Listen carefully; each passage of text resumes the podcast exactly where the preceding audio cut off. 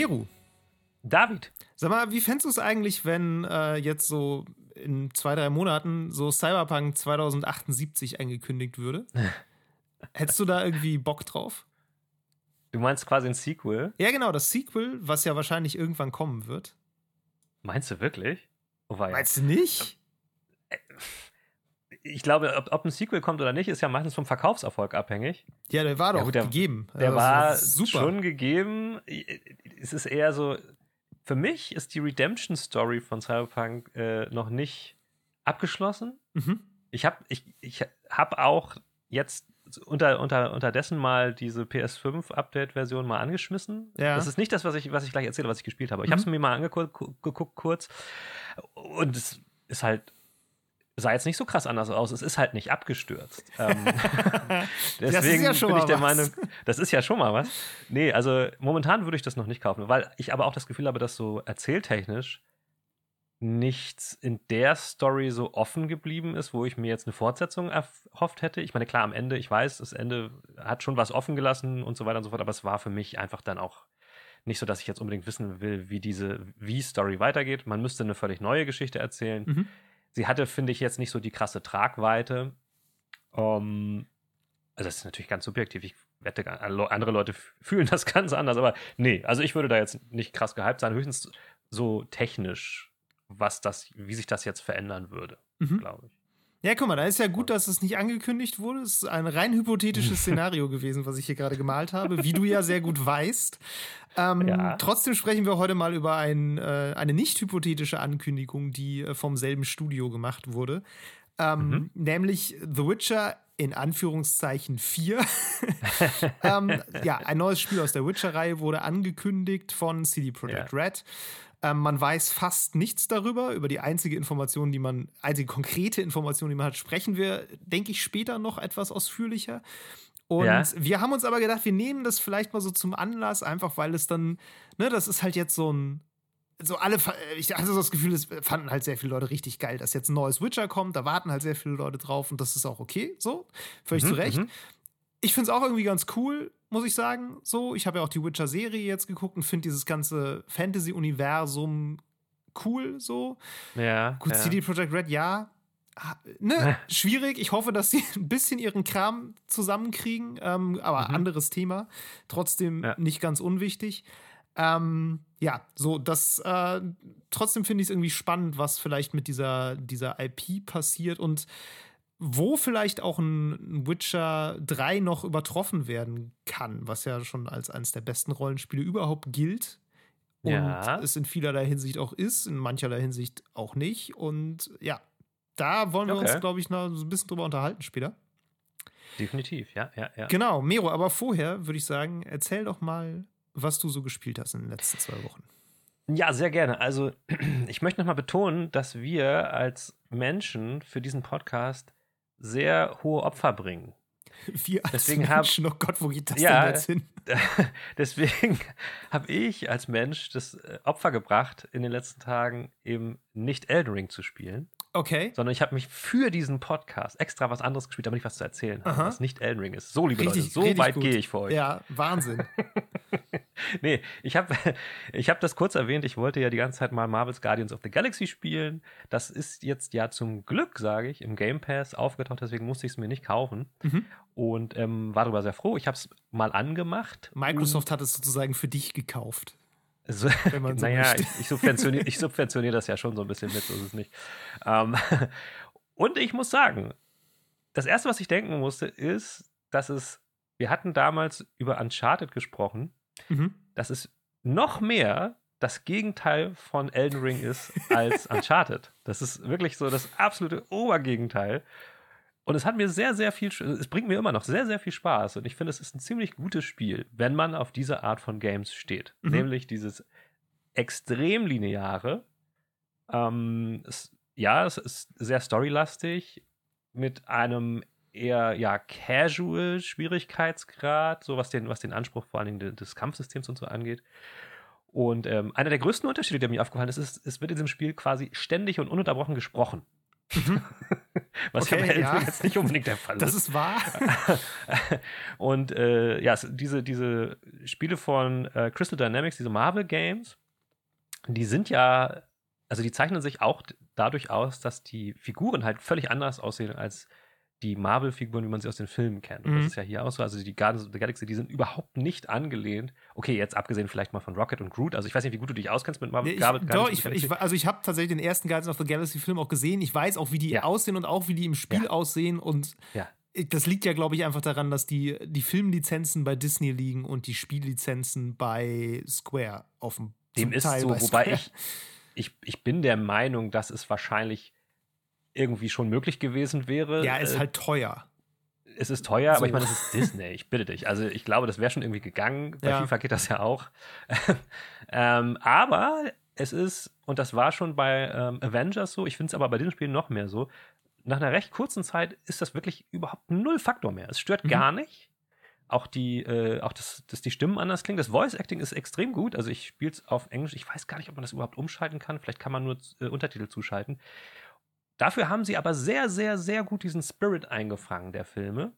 Mhm. Ähm, mit diesem, mit diesem, ähm, wie sagt man auf Deutsch, diesem Banter, dass die sich halt die ganze Zeit gegenseitig irgendwie äh, äh, aufziehen und miteinander quatschen. Und auch, das ist auch ziemlich lustig. Also, wenn man, na klar, es ist eine Art von Humor, auf die man stehen muss, sage ich jetzt ganz offen. Also, es ja. gibt Leute, die finden das bestimmt ätzend, aber der ganze Spirit dieser, dieses also dieser Filme, dieses Filmuniversums wird sehr gut eingefangen, auch was die Farben angeht, das Setting und so weiter und so fort. Das ist cool gemacht es ist ähm, eine ja, Story wie eine Achterbahn, wie es halt bei Uncharted auch schon so ist.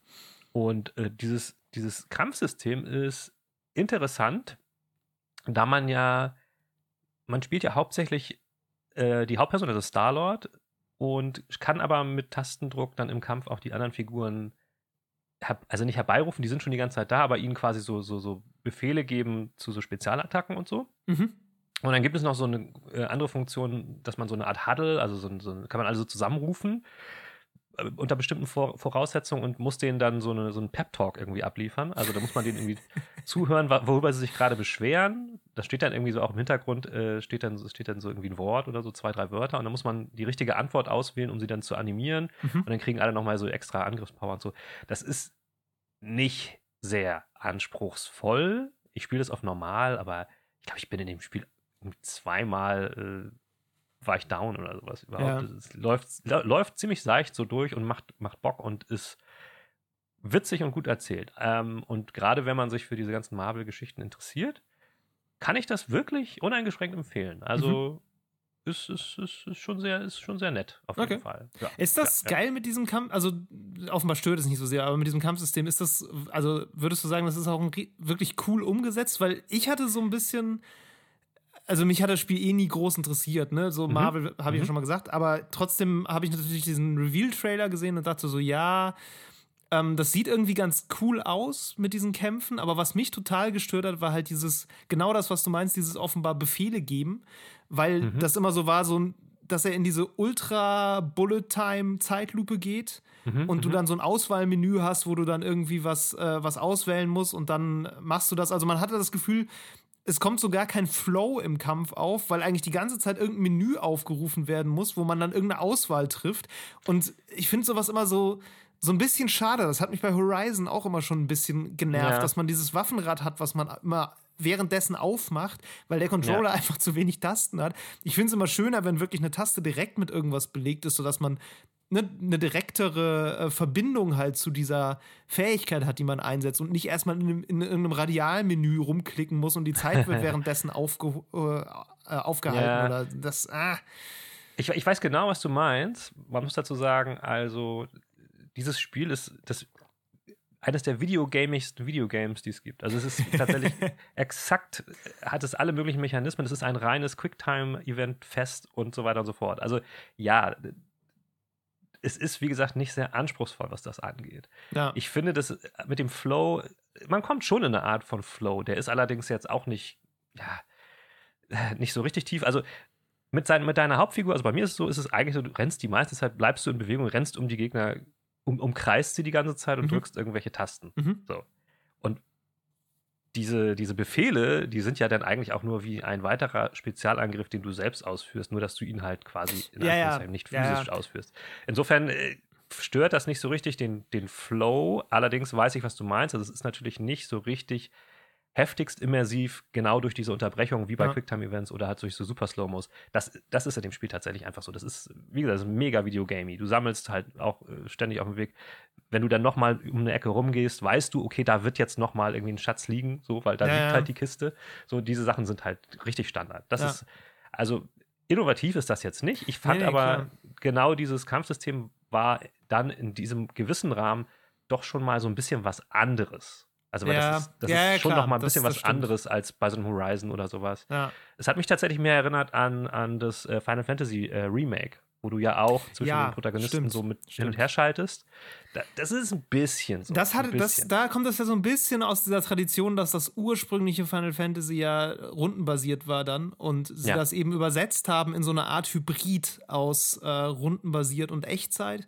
Ähm, so fühlt sich das da auch an. Ja, ich glaube, ja. ne, wie gesagt, ich habe es nicht gespielt, ich habe es nur gesehen. Was mich, glaube ich, so ein bisschen daran gestört hat, ist einfach so dieses das, das UI nimmt halt so eine, drängt, drängt sich so sehr in den Vordergrund, mhm. dadurch, dass du halt diese menübasierte ähm, Auswahl immer hast. Aber ja, ja, wie gesagt, ne, vielleicht ist es äh, beim Spielen selbst nicht ganz so, äh, nicht ganz so störend, wie es für mich aussah. Ich, vielleicht probiere ich es auch mal aus. Muss ich mal gucken. Also es war tatsächlich nicht, also ich bin ja auch kein Liebhaber von Quicktime-Events, habe ich ja auch öfter schon gesagt im Podcast.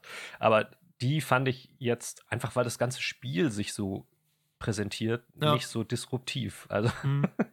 du hast auch einfach dann plötzlich in irgendeinem Kampf, musst du dann plötzlich mittendrin irgendein Quicktime-Event schaffen, so ich glaube, das war dann auch ein, einer dieser Momente, wo ich dann auch wirklich draufgegangen bin, ähm, weil ich das dann in dem Moment nicht gerafft habe. Ach so, jetzt muss ich plötzlich was ganz anderes nochmal machen, so zwei Sticks in die Mitte bewegen und dann eine Taste drücken.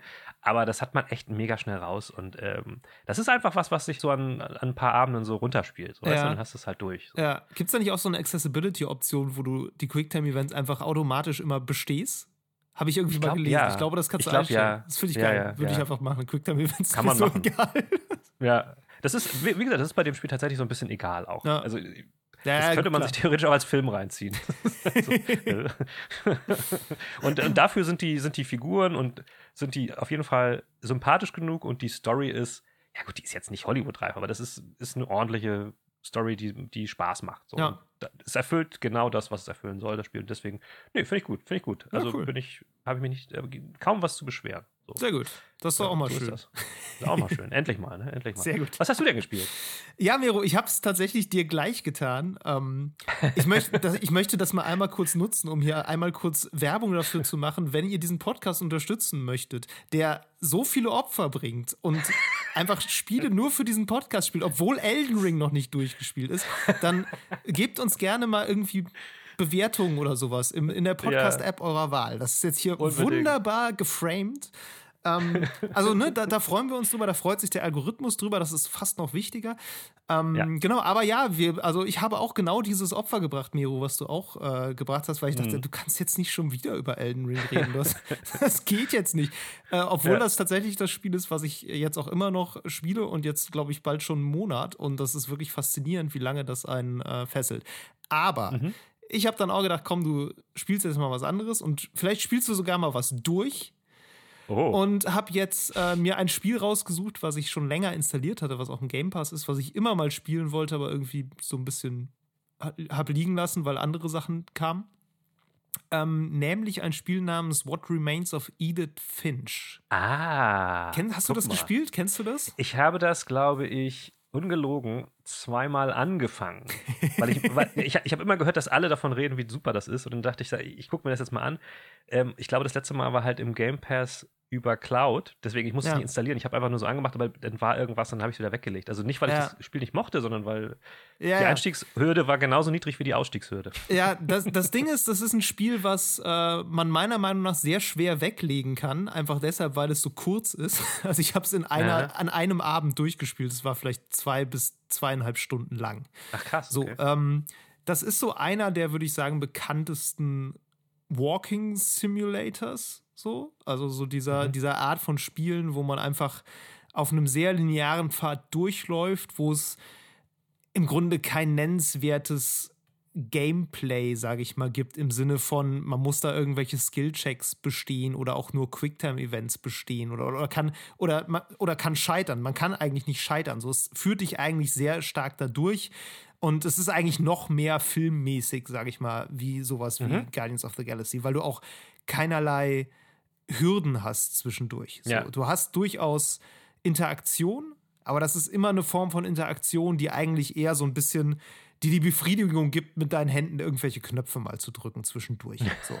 Ich hatte ja schon mal, glaube ich, von Firewatch erzählt, was ich vor ein paar Monaten durchgespielt hatte. Das mhm. ist eben ganz ähnlich. Und What Remains of Edith Finch ist auch genau sowas. Du spielst eine junge Frau, du ähm, spielst in der Ego-Perspektive. Und die Story ist, dass du zum, äh, ja, sag mal, an, zum Stammsitz deiner Familie zurückkehrst im Staate Washington. Und mhm. das ist so ein, so ein abgelegenes Haus an der Küste, was so ganz kurios gebaut ist. Also es ist ein ziemlich altes Haus, was aber immer wieder renoviert wurde und wo immer wieder angebaut wurde. Und wenn man, äh, okay. äh, wenn man das Spiel mal googelt, dann sieht man auch das, das Logo, das ist auch so ein Schattenriss dieses Hauses, was also wirklich so ganz komisch mit so einem Turm nach oben verlängert ist. Und da hat dann jemand noch mal ein Zimmer dran gebaut und irgendwie ein, ein Flugzeug ist da noch reingebaut. Irgendwie uh. so, also so komplett, es wuchert einfach so, so ein wucherndes Haus. so. okay. Und ähm, du gehst im Grunde in dieses Haus rein es ist komplett leer, aber ist komplett eingerichtet und äh, guckst dich da quasi einfach so um und erkundest gewissermaßen so dieses Haus, in dem also deine Familie seit Generationen gelebt hat. So, das mhm. ist so eine, eine Familie, die, glaube ich, aus Norwegen irgendwann ausgewandert ist und kommt dann da eben vor der Küste an und dann ähm, hat der, der Stammvater hat äh, Sven ist es, glaube ich. Nee, nee, nee, Odin. Stammvater Sven. Ich glaube, er ist Odin. Okay. Und äh, naja, der hat jedenfalls irgendwie sein Haus mitgenommen, aus irgendwelchen Gründen. Und das Haus ist ja, dann aber okay. gesunken vor der Küste und dann hat er halt mit seiner Frau ein neues da gebaut. Und da wohnst du, wohnt deine Familie halt seit Generationen drin. Und das Krasse an dieser Familie ist halt, dass die alle tot sind. So, mhm. du bist die Einzige, die noch lebt. Und äh, es gibt halt so die, die Sage von so einem Familienfluch. So, Ach, hey. und ähm, ja, du äh, ergründest so ein bisschen halt immer, was mit diesen, diesen Familienmitgliedern passiert ist. So, deine, mhm. deine Mutter und deine Geschwister und deren Geschwister und deren Vater und Mutter und deren Geschwister und so, ne? Also wie deren Leben irgendwie verlaufen ist und äh, wie die dann letztlich gestorben sind. Und das ist so das, wow. was du also immer rausfindest, während du dieses Haus erkundest, indem du immer in bestimmte Zimmer reingehst, die erst versiegelt sind und dann kommst du aber auf Umwegen irgendwie immer in diese Zimmer rein, durch irgendwelche Geheimgänge, die hinter irgendwelchen Gemälden sind oder so in so Schränken, wo du dann einfach ne, durchkletterst. Mhm. Und äh, ja, da findest du dann halt immer irgendwie diese Räume und dann zoomst du quasi immer rein in das Leben dieser, dieser Leute von früher. Und da geht es dann immer in so kleinen, im Grunde Minispielen, kann man sagen. Ähm, oder auch einfach nur anderen Passagen, in denen du rumläufst, geht es dann darum, so nachzuempfinden, was mit denen passiert ist. So, und dann schreibst du das immer in dein Notizbuch, da ist ein Stammbaum drin. So, und warum du das alles machst, das wird dann mit der Zeit erst klar. So. Äh, und, und was sind das für Minispiele? Äh, das, das, sind einfach, weiß ich nicht, ähm, äh, wie gesagt, einfach Dinge, die dir was zu tun geben. So, also in, eine, okay. in einem, äh, so als Beispiel, in einer Story ist es zum Beispiel so, das ist eigentlich eine ganz coole Idee. Ähm, da geht es um einen, der halt in so, einer, in so einer Konservenfabrik gearbeitet hat, die Fischkonserven herstellt. Und der hat halt den ganzen Tag an so einem Fließband gestanden und immer irgendwelche Heringe genommen und dann die unter so ein, unter so ein Hackebeil, so ein automatisches Hackebeil geschoben. So, und du musst halt einfach immer mit, mit dem Stick so rüber bewegen oder mit der Maus und diesen Fisch greifen und den unter dieses Hackeball äh, schieben und dann irgendwie okay. aufs Fließband zurückwerfen. Das musst du die ganze Zeit mit deiner, mit deiner Maus oder mit deinem Stick machen. So. Ja, okay. Und äh, das wird dann aber irgendwann überlagert von seiner Fantasie und er stellt sich dann irgendwie, er lebt immer mehr in so einer Fantasiewelt und stellt sich dann vor, dass er irgendwie so ein König in so einem Land ist und so. Und dann steuerst du halt mit dem linken Stick auf der linken Seite des Bildschirms diese, diese Szene mit dem König und läufst halt mhm. irgendwie so eine, so eine Fantasy-Welt entlang. Und gleichzeitig mhm. machst du mit dem rechten Stick aber immer weiter diese monotone Arbeit. Also, ne, das übersetzt halt solche Dinge irgendwie in so Gameplay in Anführungszeichen. Ne? Es passiert dir, glaube ich, auch nichts, wenn du einfach aufhörst, die Fische zu köpfen, sondern einfach nur das, das andere spielst. Also es läuft halt trotzdem irgendwie weiter. Du hast halt dann einfach okay. eine Narration im Hintergrund, die dir dann irgendwie ne, äh, dauerhaft mit Voice-Over erzählt, was eben passiert. Das hast du auch die ganze Zeit, während du in diesem Haus rumläufst. Also du findest immer irgendwelche Sachen. Und dann wird mhm. dir quasi in, in so einem inneren Monolog deiner Spielfigur halt erzählt, was da passiert ist, so und die äh, Familienmitglieder in Rückblenden reden dann eben auch. Ähm, ja, das ist so die, ja, die, das ist auch schon alles. Wie gesagt, das ist halt zwei Stunden lang, ne? Das ist wirklich echt kurz, oh, oh. Ähm, aber gut. Also es schlägt einen schönen Bogen und ähm, ja. funktioniert auf seine Art und Weise. Es hat mich jetzt weder irgendwie krass geschockt in irgendeiner Weise, noch irgendwie aufgewühlt, aber es bringt dich mal so kurz so ein bisschen in so ein, so ein gruseliges Mindset mal ab und zu rein. So, also es hat keine, hat keine Jumpscares oder sowas, es ist eher so eine gewisse, es hat so eine Melancholie, weil du einfach so okay. feststellst, okay, du hast dieses riesige Haus, da haben irgendwie zig Generationen drin gelebt die sind alle irgendwie auf komische Art und Weise gestorben. Kein Mensch, äh, bei manchen weiß man auch nicht so genau, was wirklich passiert ist. Es gibt eine, eine ganz interessante Story auch von einer, ähm, ich glaube, das ist eine Sch die Schwester von deiner Mutter oder sowas, die halt mit 16 mhm. gestorben ist. Die war so ein Kinderstar in so Horrorfilmen und äh, die ist dann auch irgendwie ganz, ganz komisch gestorben und man weiß nicht genau wie. Und dann findest du halt so ein Comic-Heft und dann ist das Minispiel quasi, dass du das Comic-Heft durchblätterst. Und das ist so ein bisschen Geschichten aus der Gruft mäßig mit so einem, so einem Erzähler, der mit so einer gruseligen Stimme so eine Horrorgeschichte erzählt, wo dann ihr Tod irgendwie so verklausuliert verarbeitet ist in dieser Comic-Geschichte. Ja. So. Also es ist irgendwie so, ne, das hat so ganz nette Ideen, wie es so jede dieser Geschichten erzählen kann. Ich habe das Gefühl, das ist ja ein Spiel, was sehr ähm also oft aufgezählt wird als ein sehr außergewöhnliches Spiel, mhm. auch von von Entwicklern selbst und so. Kannst du nachempfinden, warum das so einen Impact hatte, hat? Was, was, ähm. ist das? Also die narrative Kunst, die dahinter steckt? Oder was ist das? Also Gameplay wird es ja wahrscheinlich nicht sein. Nee, ich würde tatsächlich sagen, das Gesamtpaket. Also einfach, weil mhm. es ein ein kurzes Spiel ist, was aber eigentlich alles richtig macht, was man richtig machen muss. Es hat eine Atmosphäre, eine gute Atmosphäre, das hat eine atmosphärische ähm, Voice-Over-Spur, so. Es hat, also, ne, es hat gute Sprecher und Sprecherinnen. Ähm, mhm. Es hat eine, eine kurze, aber prägnante Geschichte. Es hat einen guten Hook. Das Setting ist gut. Also, ne, diese Idee, dass du dann ein verlassenes Haus erforscht, irgendwie auf der Suche nach dem, nach dem Familienfluch, das ist auch einfach ein gutes, ein guter Aufhänger. So. Also mhm. ich würde, glaube ich, einfach sagen, das, was es macht, macht es einfach sehr gut. So auch so das ganze Design, die ganze Umgebung, das ist jetzt alles, ne, das ist halt auch schon ein paar Jahre jetzt alt. Ich glaube von 2017 oder so. Okay, ja, ähm, ist auf jeden ähm, Fall schon älter. Genau, aber ne, das ist irgendwie so eine schöne 3D-Umgebung, wo man irgendwie gut, gut einfach durchlaufen kann. So. Es hat jetzt auch keine Sammelobjekte oder irgend so ein Kram. Es ist einfach nur so, es führt dich gut dadurch. So, und ich würde okay. sagen, dass es, glaube ich, daran ein bisschen liegt, dass es das, was es macht, wirklich sehr gut macht. Und auch nicht mehr.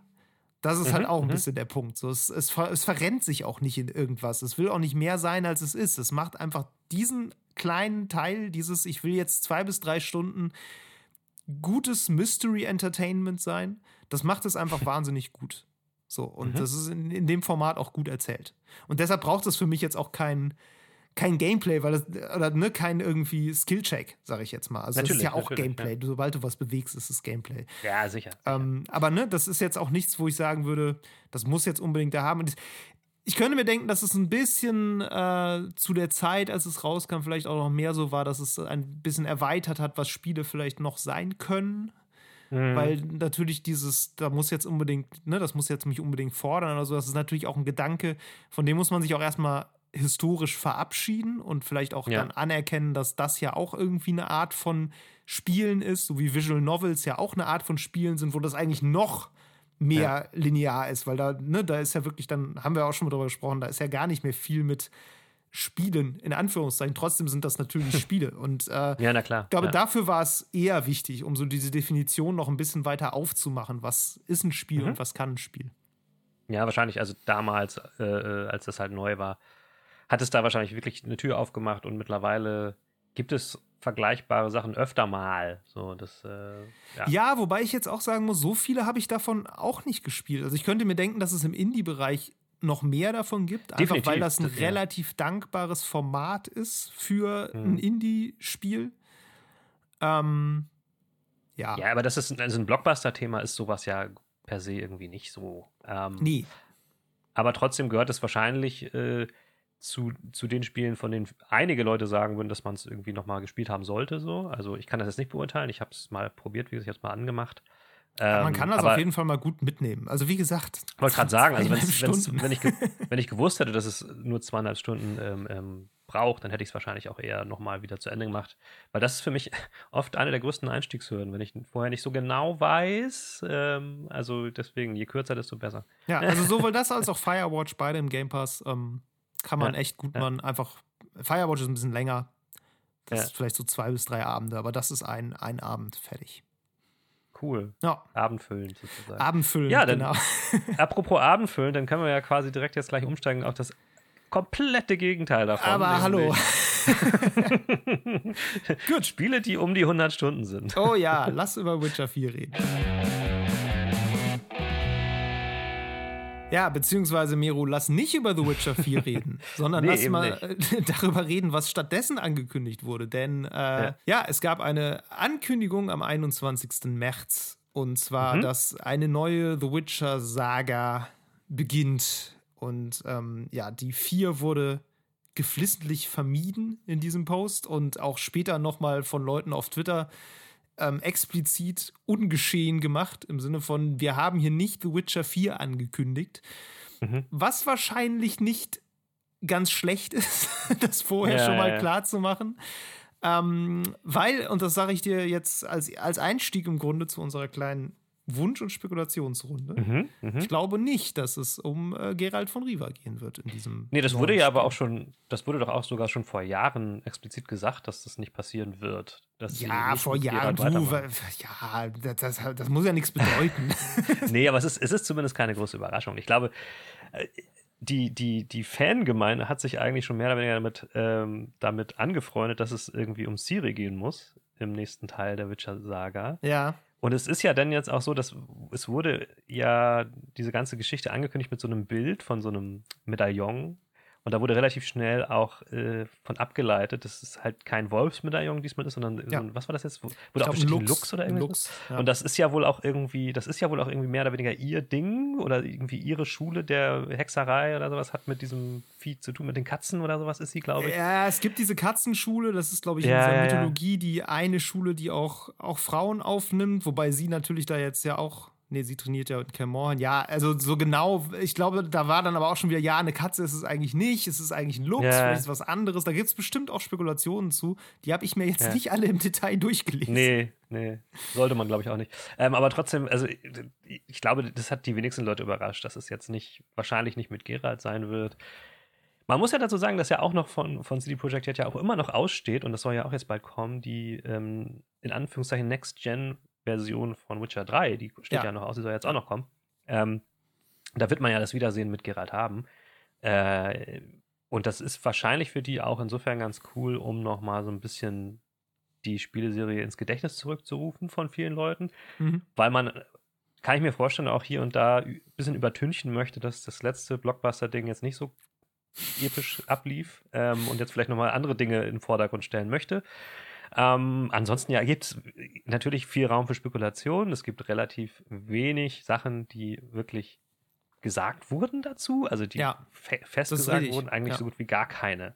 Ähm, die einzige Sache, die noch erwähnt wurde, ist, dass sie für das neue Spiel mit Epic Games zusammenarbeiten, also irgendwie auch eine größere Partnerschaft ähm, aufbauen wollen, aufbauen. Ja. Äh, und dass sie auf die Unreal da, Engine ja. 5 umsteigen und nicht mehr genau. mit der Red Engine das Ganze entwickeln wollen. Ich glaube, das hat auch deswegen dann im Nachhinein relativ viel äh, Diskurs geschaffen, weil es sonst nicht viel gab, über das man reden konnte. Also ja, tatsächlich, das, um das mal so hatte ich auch. Ja, ja. Das, das war wirklich ein bisschen so. Es war wie so eine, so eine Leerstelle. Alle wollten drüber reden und irgendwie mhm. so, aber es gab halt nichts, worüber man reden konnte, außer dieses Medaillon, was eben da zu sehen ist. Und ähm, so dass man dann so ein bisschen jetzt diesen Engine-Diskurs so hatte, was, ja. was immer so ein bisschen awkward ist, finde ich, weil man immer so merkt, dass die allermeisten Leute, die darüber reden, dann eigentlich auch nicht so genau wissen, was so eine Engine genau tut und was das jetzt überhaupt ja. bedeutet, so. Ja. Und ähm, so, ich will mir jetzt nicht anmaßen, das besser beurteilen zu können, weil ich bin auch kein Spieleentwickler, aber ich weiß zumindest so viel über Spiele-Engines, dass man, also dass eine Engine allein jetzt noch nicht über, darüber entscheidet, ob das Spiel gut aussieht oder gut läuft oder in irgendeiner Weise irgendwas gut oder schlecht macht, sondern es ist immer eine Frage, wie du damit umgehst. Ja, ähm, definitiv. Trotzdem ist es natürlich so, dass manche Engines besser für manche Dinge geeignet sind als für andere. So, ich meine, äh, Photoshop hm. ist auch besser für manche Dinge geeignet als Paint sagen wir mal so. Also das ist wirklich ganz blödes Beispiel. Ähm, ja. Ähm, beides sind ist im Grunde das, das Bildbearbeitungsäquivalent von einer Engine, sage ich mal. Paint ist ein blödes Beispiel. Nehmen wir vielleicht GIMP. Also ne, die ja, GIMP ja. und Photoshop, die können schon irgendwie das Gleiche, aber manche Dinge kannst du in dem einen leichter machen und manche kannst du in dem anderen leichter machen. Und was du jetzt verwenden solltest, ist wahrscheinlich auch ein bisschen davon abhängig, ähm, was du was vorhast. So, das haben wir ja an Anthem gesehen. Das war halt ein Open-World-Spiel. Genau was in der Frostbite Engine gemacht wurde. Die Frostbite Engine ist aber für Battlefield ursprünglich entwickelt worden oder ja. ma maßgeblich da genutzt worden. Also eher für nicht ganz so große Ide äh, Areale und für First-Person-Shooter, was einfach andere Voraussetzungen sind als ein äh, hm. sehr vertikales Open World äh, Third-Person-Adventure. So, ähm, ja. Ne, da brauchst du halt einfach andere Dinge. So, das macht jetzt Natürlich. die Frostbite Engine nicht per se schlecht, aber macht sie halt für manche Spiele nicht so gut geeignet. Und ja, um auf die Red Engine und die Unreal Engine 5 zurückzukommen, ähm, pauschal bedeutet das erstmal nichts, würde ich mal so sagen. Nicht so viel. Ich habe das Gefühl gehabt, dass das vor allen Dingen natürlich ein Signal sein sollte. Es sollte erstmal das Signal sein, okay, wir machen das anders als bei Cyberpunk. So. Ja, ja. Cyberpunk ist nicht, ist, ist jetzt nicht per se schlecht, aber es hat halt vor allen Dingen technisch zunächst enttäuscht und ich glaube, dass man irgendwas, also die Gelegenheit auch genutzt hat, da Abstand irgendwie aufbauen zu wollen zu dem anderen Titel. So. Weil man natürlich, ich meine, die Leute fanden CD Projekt Red vor allen Dingen inhaltlich immer toll. Was, ja, was, was ja. gerade bei Witcher los war, so storymäßig. Das war, war die große Stärke. Jetzt hat sich das so entwickelt, dass die technische Seite davon offenbar nicht mehr so die Stärke ist. Und deswegen hat man jetzt signalisiert, dass man sich da vor allen Dingen halt dann auch äh, ähm, einen Partner ins Boot geholt hat, wie, äh, wie Epic Games, die halt diese Engine, die Unreal Engine 5 in- und auswendig kennen, weil sie sie selbst entwickelt haben und sich dadurch dann noch mehr konzentrieren kann auf das Inhaltliche vom neuen Witcher-Spiel. Ja. So, das ist so ein bisschen, glaube ich, das Signal, was man einfach schicken wollte, dass das jetzt letztlich trotzdem technischer Reinfall werden kann, weil es müssen immer noch Leute in-house das Spiel umsetzen. Das äh, sollte einem klar sein, aber ich weiß, dass viele Leute natürlich erstmal das nicht so gedeutet haben. Ja. Und ähm, dann ist ja natürlich auch noch die Frage, was das kostentechnisch bedeutet. Ich meine, man hat Investoren, die sehr enttäuscht waren bei Cyberpunk und so weiter und so fort. Und man hat ein sehr riesiges Team gehabt und kann das jetzt vielleicht ein bisschen anders machen. Man genau, also das, das Gefühl habe ich auch ein bisschen, dass man so, äh, also ne, Technik war ja nie die große Stärke dieser, dieses Studios. Also das Witcher ja. 3, wir erinnern uns, äh, lief ja. ja. auch lange nicht rund und äh, mhm. hatte auch, als es rund lief, noch echt gute Bugs so. Also ne, auch da, das war immer schon leicht wonky. Witcher, Witcher, genau, Witcher 1 und 2 ähm, ja. sowieso. Und ähm, ja, deshalb glaube ich schon auch, dass das ein Schritt ist, um quasi von vornherein zu sagen, wir machen das jetzt anders. Wir wissen, ja. dass das ein Problem ist und war und ähm, wir gehen das jetzt an, indem wir halt mit einem externen Partner arbeiten und indem wir mit der wahrscheinlich meistgenutzten, populärsten, größten äh, Engine arbeiten, die man so im AAA-Bereich machen, nutzen kann. So, das ist ja, halt und die vor allen Dingen natürlich auf, auf allen Plattformen genau, äh, einen guten genau. Support hat. So. Genau, das ist ja das, auch immer sehr wichtig. Das, genau, das ist auch der Punkt. Ballern, so. Genau, so das, also ne, ich würde sagen, für das, was wir am Ende davon sehen, ähm, ist es relativ unwichtig.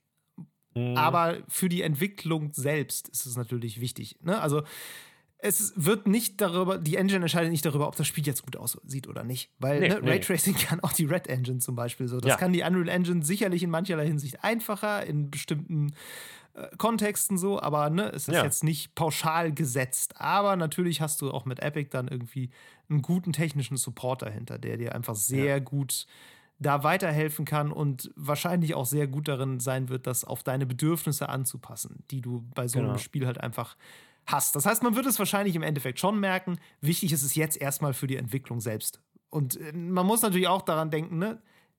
Viele Leute, die da arbeiten, lernen jetzt auch erst dann die Unreal Engine wahrscheinlich kennen oder Ne? Ja, Manche also kommen von woanders, die kennen sie schon, viele arbeiten, haben wahrscheinlich trotzdem schon damit gearbeitet. So.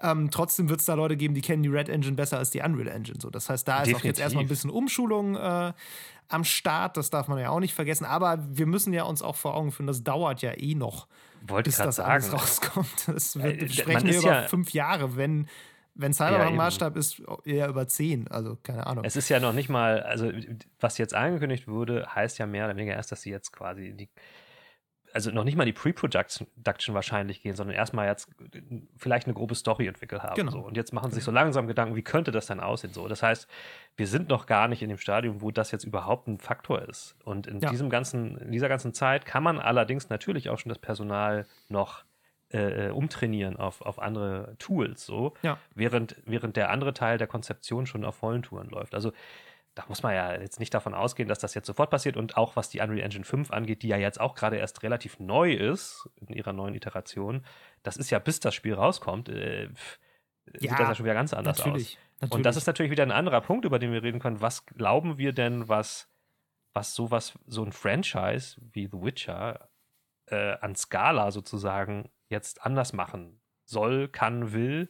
Wird das jetzt noch größer? Wollen wir das? Also ich meine, wir sind ja als, als, also man kennt das, wenn man unseren Podcast verfolgt, wir sind kein Fan davon, äh, Open-World-Spiele noch größer zu machen. Im Gegenteil. Ja. Wird das der Wunsch sein oder, oder der Anspruch? Oder was muss denn überhaupt so ein Team dann zusammenbauen, damit es cool wird? Ich meine, klar, wir wollen wahrscheinlich ein bisschen Elden Ring mit Geralt haben. Das ist halt genau der Punkt. Das ist auch die Frage, die ich mich, die ich mir sofort gestellt habe, weil ich finde schon, dass sich jedes Open-World-Spiel das jetzt fragen muss und wahrscheinlich auch wird. Wie ja. kann ich aussehen in einer Welt, in der es Elden Ring gibt? So, das ist einfach ja. zu, also du kannst das nicht ignorieren. Fairerweise muss man sagen, das haben wir alle auch schon 2017 gesagt, als Breath of the Wild rauskam, ja. wo auch und man muss ja auch sagen, Elden Ring hat sich definitiv die Frage gestellt, wie kann ich ein Open-World-Spiel sein in einer Welt, in der Breath of the Wild existiert? Das merkst ja, du ja. überall. Also das ist definitiv, das haben sie ja auch sogar in Interviews gesagt. Und das ist hm. jetzt aber auch eine Frage, die sich, finde ich, ähm, The Witcher stellen muss, weil hm. ähm, wir haben es da ja wieder mal mit so zwei Schulen ein bisschen zu tun. Ne? Also diese, die, ich nenne sie mal polemisch Ubisoft-Schule, zu der auch The Witcher 3 in vielerlei Hinsicht gehört und eben dann so mhm. die, die andere, die, die Outsider-Schule, mhm. sage ich mal so ein bisschen. Ähm, für mich ist der größte Unterschied ein bisschen, wie viel äh, lassen dich diese Spiele vielleicht verpassen, in Anführungszeichen. Das ist, glaube ich, das, mhm. was für mich der größte Unterschied ist. Ein Breath of the Wild wird dich wahnsinnig viel verpassen lassen, wenn du dir nicht alles genau anguckst, weil es dir nicht sagen wird, da ist noch was. Und ja. das wird ein, äh, weiß nicht, Horizon Zero Dawn oder Horizon Forbidden West auch, wird es nicht tun. Nicht in der Art mhm. und Weise, weil das viel mhm. mehr äh, darauf erpicht ist, dir, dir alles zu zeigen. Viel mehr, ich will mehr Freizeitpark sein, ne? Ich will dir sagen, hier ist noch ein Lager und da ist noch was und da ist noch was. Ja. Und ähm, ja, manche Leute mögen das auch, oder was heißt manche, sehr viele Leute mögen das auch, sonst würde das ja, ja nicht gemacht. Ich persönlich finde es auf Dauer und mittlerweile noch mehr als vor ein paar Jahren echt ermüdend. Und ich wünsche mir tatsächlich, wenn The Witcher 4 in Anführungszeichen ähm, diese Open-World-Linie weitergeht und nicht vielleicht doch irgendwie kleiner und linearer auf irgendeine Art wird, dann wünsche ich mir, dass es nicht ganz so, so Checkliste wird wie vorher. Also, dass man nicht ja. ganz so viel dieses hat, es zeigt dir mit 100.000 Fragezeichen, wo du noch was entdecken kannst. Und ja das ist, das ist, glaube ich, ein Gedanke, der denen kommen wird. Und da bin ich mir relativ sicher, dass sie darüber nachdenken. Wie können wir dieses Entdeckergefühl rüberholen in unser Spiel? Denke ich auch. Allerdings ist es natürlich, also zwei Sachen. Einmal musst du dieses, diesen Entdeckeranspruch ja auch irgendwie narrativ einbauen. Also sagen wir mal, ja. wir sind in der, in der Welt, die wir da schon kennen. Dann muss es ja erstmal ein eine Motivation geben, warum wollen wir das jetzt nochmal entdecken. Aber das, ist, das mhm. lässt sich ja irgendwie machen. Mhm. Das wird ja auch Breath of the Wild 2 machen. Die andere Geschichte ist, du sagst auch selbst, diese Ubisoft-Schule, es gibt sehr viele Leute, die das, die das mögen. Ähm, zum Beispiel denke ich da auch ganz viel an Far Cry, so diese, diese Far Cry-Serie. Das ist ja, das, es gibt, glaube ich, viele Leute, die kaufen sich deutlich seltener mal ein Game. Ja. Aber wenn dann mal wieder von ihrer, Belieb also ihrer Lieblingsserie, wie so, beispielsweise Far Cry, mal ein neuer Teil kommt, dann holen sie sich den mal. Ja. So. Und sind dann auch nicht abgeturnt nach dem Motto, das waren die letzten drei Spiele dieses Jahr ja auch schon, weil sie die gar nicht so gespielt haben. Ja. Und ich glaube, der Balanceakt wird natürlich auch bedeuten, du hast jetzt dann ein neues Witcher-Spiel, was Leute sich dann holen, die die alten Witcher-Spiele geliebt haben. Und die wollen das natürlich auch wiedererleben. Ja, die, ja. Wollen ja, die wollen ja eine Fortsetzung, die wollen ja vor allen Dingen ihr, ihre, ihr Gefühl und ihre Erinnerung fortgesetzt wissen. Mhm. Ich glaube, du musst ganz vorsichtig sein, dann quasi alles umzuschmeißen, alles neu zu machen, weil es problematisch sein könnte, Leute mitzunehmen, die da nicht so tief drin stecken. Und ich glaube, das wird ein großes Problem sein, dann, ähm, wie soll man sagen, ein, ein kommerzielleres Elden Ring zu schaffen, was trotzdem die Leute abholt, die die früheren Sachen gerne mochten. Ja. Weißt du, was ich meine? Ja, also stimme ich nur so halb mit überein, weil ich glaube gar nicht, dass das so schwer ist, weil du eben ja schon gesagt hast, äh, dass die Leute an diesem Studio vor allem schätzen, wie die Geschichten erzählen und wie die Geschichten mhm. schreiben. Ich glaube, dass die Leute gar nicht so sehr an dieser Open-World-Mechanik hängen oder an der Open-World-Mechanik, wie The Witcher 3 sie jetzt gemacht hat. Ich glaube, es geht mhm. wirklich mhm. mehr darum, und das hast du auch gesagt, dieses Gefühl die, für diese Welt und für diese Charaktere und die Beziehungen zwischen den Charakteren, das weiterhin gut rüberzubringen. Und mhm. in welchem genauen mechanischen Maß das passiert, ist, glaube ich, gar nicht so entscheidend. Ich glaube, dass du Leute relativ leicht da mitnehmen kannst. Ich glaube, viele Leute, die The Witcher 3 mochten, wären jetzt nicht enttäuscht davon, wenn die Karte nicht zugepflastert ist mit Dingen, die du jetzt noch entdecken kannst. So. Solange dir das Spiel halt gut vermittelt, okay, guck dir alles gut an. So. Und dir vielleicht auch weiterhin ein bisschen äh, sagt, okay, es gibt hier einen, einen Hauptstorystrang, den du entlang gehen ja. kannst und solltest. So.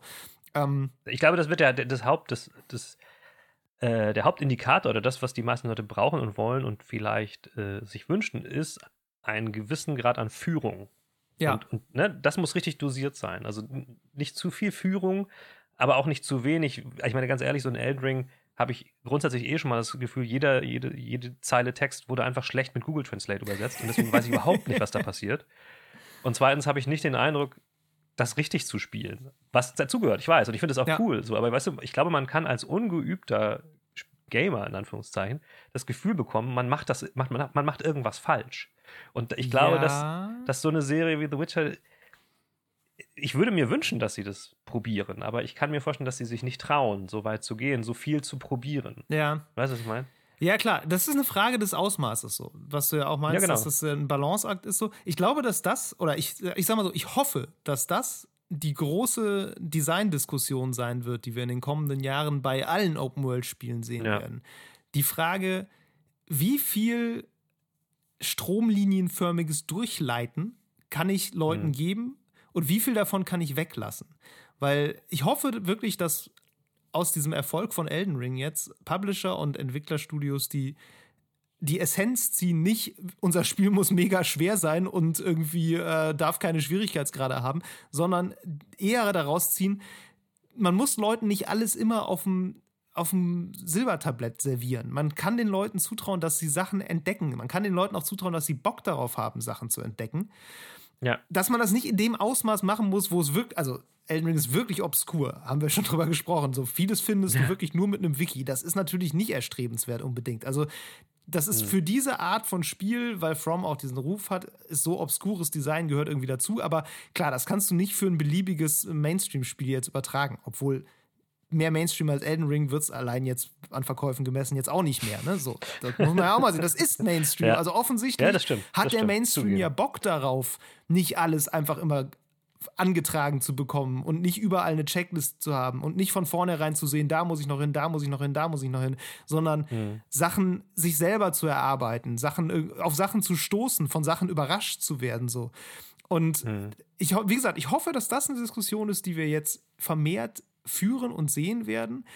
Und ich bin mir eigentlich sicher, dass sie das äh, bei CD Projekt Red auf jeden Fall irgendwie für dieses Spiel, so es denn Open World wird, auf ja. dem Schirm haben und sich fragen, wie, wie können wir das machen? Wie können wir so eine, so eine Geschichte erzählen und die aber auf eine Art und Weise erzählen, die ein bisschen weniger vielleicht geführt ist, als es vorher war? Wie können wir vielleicht auch Nebenquests besser mehr so machen, dass man da mehr entdecken muss, dass man trotzdem ein Gefühl hat, ich muss da und da hingehen und es, äh, es, erscheint mir logisch, dass bestimmte Handlungen aufeinander folgen. Aber es ist jetzt nicht so, dass sie mir, dass mir die Quest jeden einzelnen Handgriff jetzt diktieren muss so, oder mir ja. immer sagen muss, da ist noch eine Quest, da ist noch eine Quest, da ist noch eine Quest. Also das ist, ja. glaube ich, das, was ich mir strukturell generell für Open-World-Spiele ab jetzt wünsche. Ja.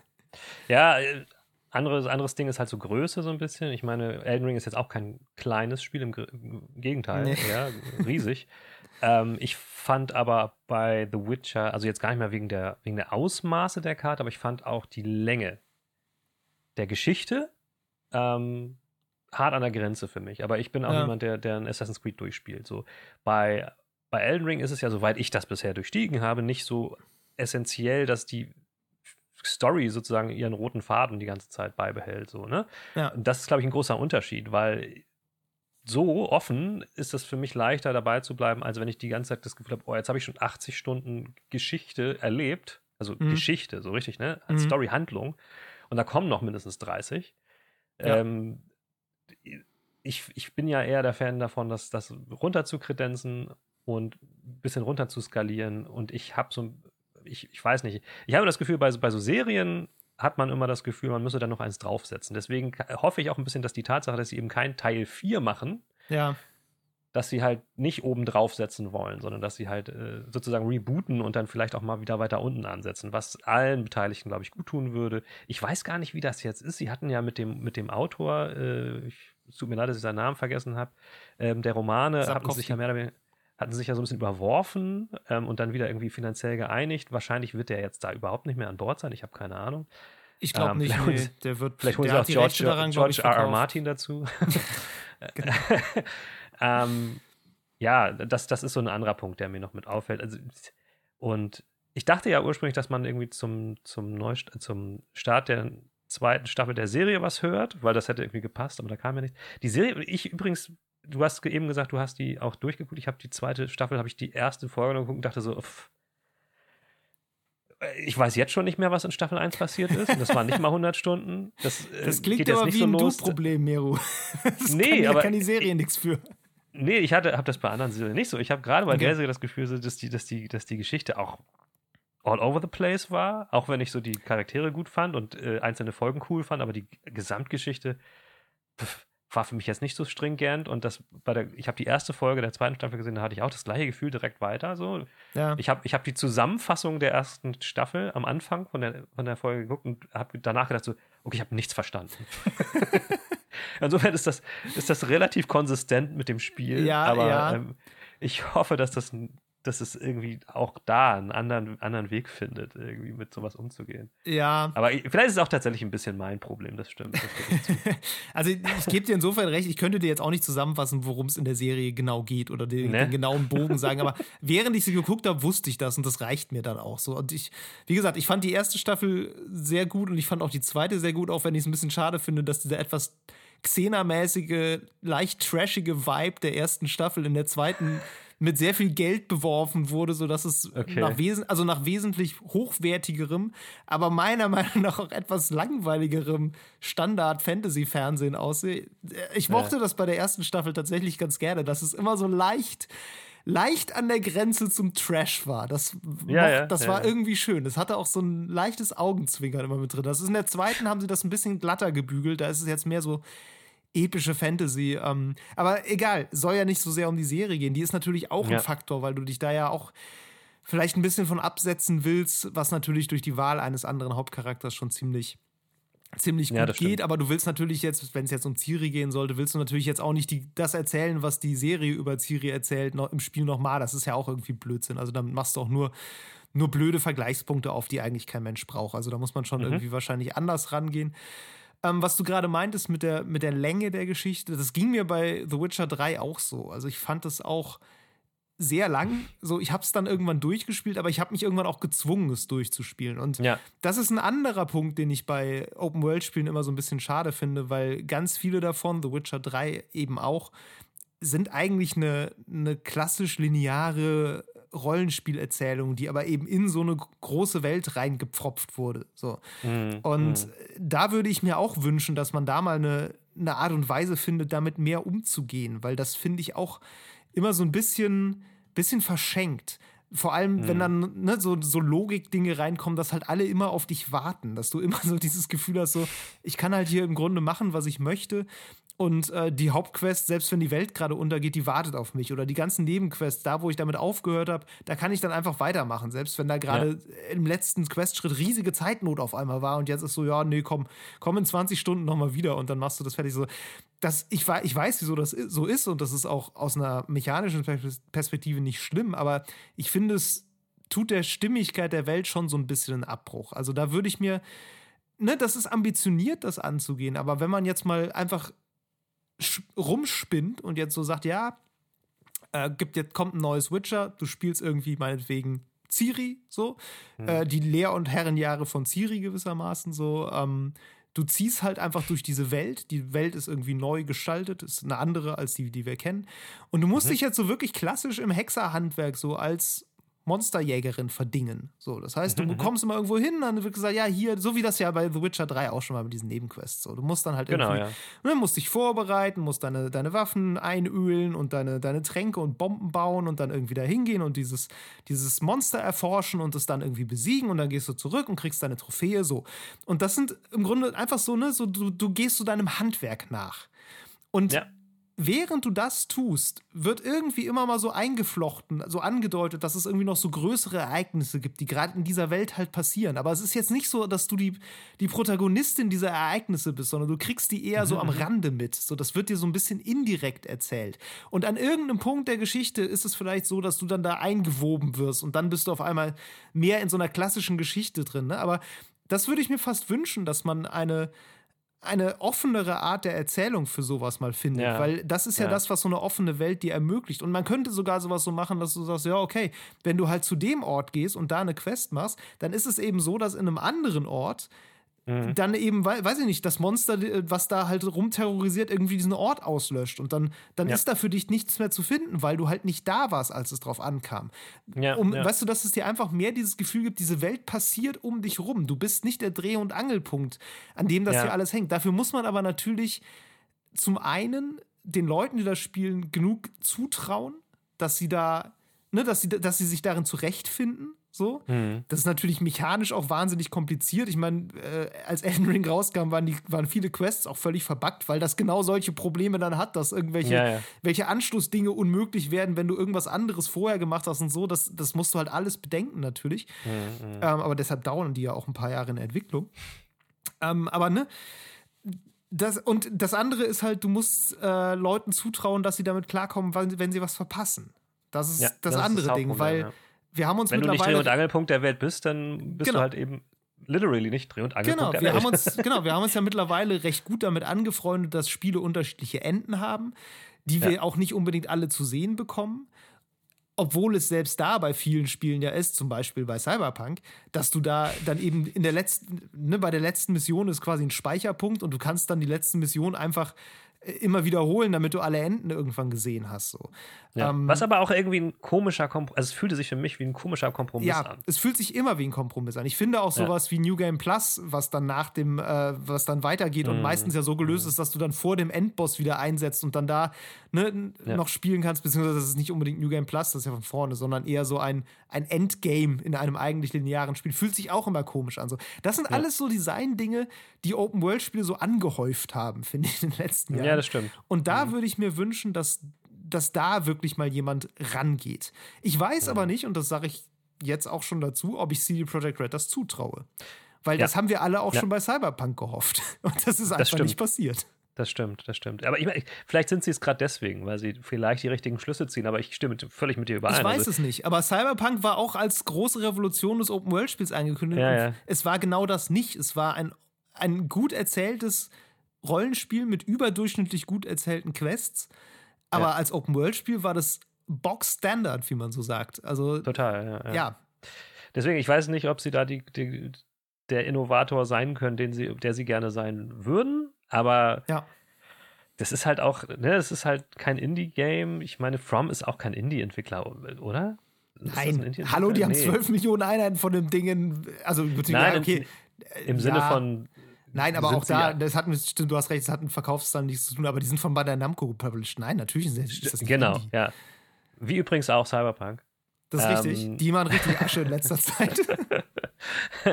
die haben auch äh, viele Bauchschmerzen dafür, aber sie machen richtig Asche. Ich, ich, glaube, ich glaube, dass so eine Innovation tatsächlich eher kommt von, von, von Kleinen, die das dann irgendwie anders lösen können. Aber ja, nur andererseits, gerade, ne, andererseits Open-World-Spiele sind halt so ein Genre, das machst ja. du nicht mal eben in klein. Das ist eben, halt ein bisschen eben. das Problem. Aber genau deswegen, das wollte ich halt sagen. Vielleicht sind, sie, sind die genau in der Position, dass sie halt sich dessen bewusst sind, weil sie halt damit auf die Schnauze geflogen sind, dass halt, dass sie es safe geplayed haben, mehr oder weniger. Ja. Und dass sie jetzt vielleicht äh, auch ein bisschen dazu gezwungen sind, was anders zu machen, um sich auch irgendwie zu retten. Ja, also ihren, ich mein, ihren Namen zu retten. Klar, man hat ja so ein bisschen die Hoffnung, sage ich mal, gerade mit dem Erfolg von Elden Ring jetzt im Hintergrund. Ähm, du bist mhm. ja als so ein großes Studio bist du ja nicht alleine in deinen Entscheidungen. Also da, da hängen ja. ja überall noch Shareholder und so dran, die da immer noch mal drauf gucken und sagen so, ey, äh, wenn wir das so machen, dann verkauft sich das aber nicht. Das machen wir besser nicht. Also, das ist ja nicht so, als wäre die, die Kunst da frei, in Anführungszeichen. Äh, nee, nee, nee, nee. Deshalb, aber ne, zu, jetzt mit sowas wie, ne, wie gesagt, Elden Ring im Hintergrund, wo man sagen kann, ey, guck mal, bei dem Spiel hat es mega gut funktioniert. Das hat hm. sich wahnsinnig gut verkauft. Die haben auf dem hm. Ruf ihrer vorherigen Spiele quasi aufgebaut und die hm. machen ne, die trauen den, den Spielern und Spielerinnen das zu, dass die das auch so können. Das können wir doch dann mhm. vielleicht auch versuchen. So, da hast du, du mhm. hast ein Argument im Hintergrund. Du kannst, äh, genau. äh, du kannst sagen, so, ja, das hat da schon mal funktioniert. Lasst es uns doch probieren. Und wenn sie sich das trauen wollen, und ich bin mir sicher, dass die Leute, die da das narrative Konstrukt und so machen, das ist ja alles nicht neu für die, was wir hier gerade besprechen. Da denken die seit nee. Jahren drüber nach. Die warten nur immer auf den, der das Geld gibt, damit man das mal machen kann. So. Höchstwahrscheinlich, ja, tatsächlich. Ja. Ey, pff, ja, ähm, Fazit ist so ein bisschen, dass wir beide uns tatsächlich Elden Ring mit Geralt wünschen. Es ist schlimm, ne? Es ist wirklich schlimm, was dieses Spiel mit uns angestellt hat in einem Monat. Oh weia, oh weia, oh weia. Allein wie oh oft das hier, das ist wahrscheinlich öfter gefallen als äh, The Witcher. Und ja. ich weiß es aber, es ist leider auch einfach so, bei jeder Diskussion über Open-World-Spiele in den kommenden Monaten und Jahren, wird ja. das fallen, so wie Breath of the Wild ja auch immer fällt. So, ich bin auch gespannt, ja. was Breath of, the, Breath of the Wild 2 macht. So, das ist ja auch wiederum ja. eher ein Vertreter dieser Schule und das wird auch mhm. spannend, wie die das weiterentwickeln, was sie schon schon probiert haben oder ob sie es gar nicht weiterentwickeln und dann alle enttäuscht sind. Das kann uns auch noch passieren. Oder ob Leute sagen, ey, solange es mehr ja. Breath of the Wild ist, bin ich zufrieden. Ja. Ähm, äh, und, ja. und, nach wie vor, also es ist äh, so, so, so ein neues Witcher-Spiel ist noch viele Jahre entfernt und bis dahin ja. können ja auch noch andere Dinge passieren und in, bis dahin können auch noch vor allen Dingen andere Spiele versuchen, Schlüsse zu ziehen aus den aktuellen Spielen, die jetzt rausgekommen sind und ja. vielleicht das noch weiter, ne, ne, die Evolution noch weiter vorantreiben und dann würde, würde das nächste The Witcher-Spiel da sich auch wieder dran orientieren. Also es sind ja auch schon mehr als genügend Spiele dann keine Ahnung, nach der Hälfte der Produktionszeit nochmal völlig über den Haufen geschmissen worden und nochmal neu angefangen worden. So ist das ja nun nicht. Total. Man kann nur hoffen, dass die da nicht so einen Ken Levine sitzen haben, der irgendwie dann nach, nach fünf ja. Jahren sagt, ach, ich habe heute irgendwie dieses Indie-Spiel gespielt. Können wir das nicht alles so machen? so, nein, bitte nicht. Ja, ja, und äh, das ist halt auch eine Sache, so person personell ist bei denen ja auch seit dem letzten The Witcher schon einiges passiert. Ja, ja. Das heißt, das sind ja schon überhaupt nicht mehr die gleichen Leute. Ähm, mal gucken, was da dann für weiterer frischer Wind dann noch dazu weht. Und dieses neues Blut, was da dazu kommt, wird auch wiederum andere Einflüsse mitbringen.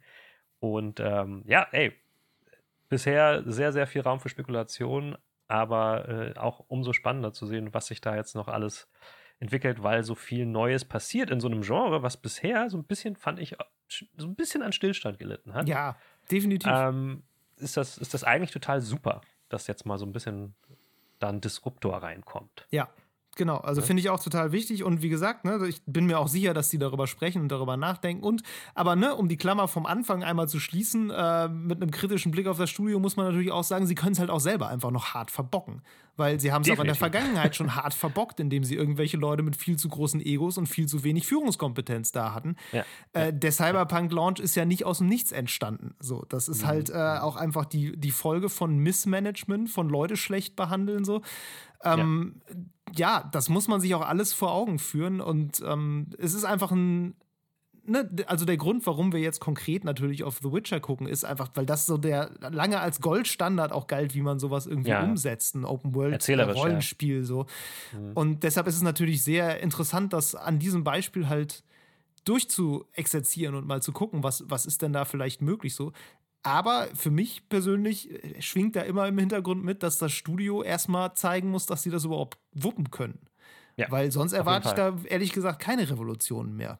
Nee, nee. So. Also das ist, das ist ja die Lehre, die wir hoffentlich jetzt nach äh, den letzten paar Jahren spätestens gezogen haben, dass so, so ein übermäßiger Hype tut niemandem gut. Das sowieso. Äh, Erstmal abwarten und, und die Hoffnung ist natürlich da und eigentlich stehen die Zeichen ja jetzt relativ gut, dass äh, viel Veränderung kommt und dass trotzdem irgendwie genug Power dahinter steckt, hinter so einer Marke, dass, dass da was passiert und deswegen, also, ja, erstmal abwarten, ne? Ein bisschen Schauen Zeit wir mal.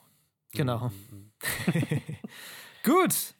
Alles klärchen. Ja, Meru, ich danke dir, dass du mit mir spekuliert hast. David immer gerne. Spekulieren kann ich sehr gut. Und viel zu oft mit mir Elden Ring genannt hast, das gehört dazu. Das, genau, wir, wir, machen irgendwann jetzt, so einen Filter. Wir entwerfen so einen Filter, den man über die Folgen legen kann, wo das immer ausgepiept wird für Leute, die ja, ja, genau. echt es nicht mehr hören die können. Die wollen das muten, ja. so, so ein Elden Ring-Muter. Das Gute ist, jetzt haben wir die Folge äh, aufgenommen, jetzt kann ich eine Woche wieder Elden Ring spielen, dann muss ich mir wieder was Neues suchen, damit ich nächste, in der nächsten Folge wieder das was richtig, anderes das kann. Mal gucken, wie das wird. gut. Okay, Leute. Alles klar.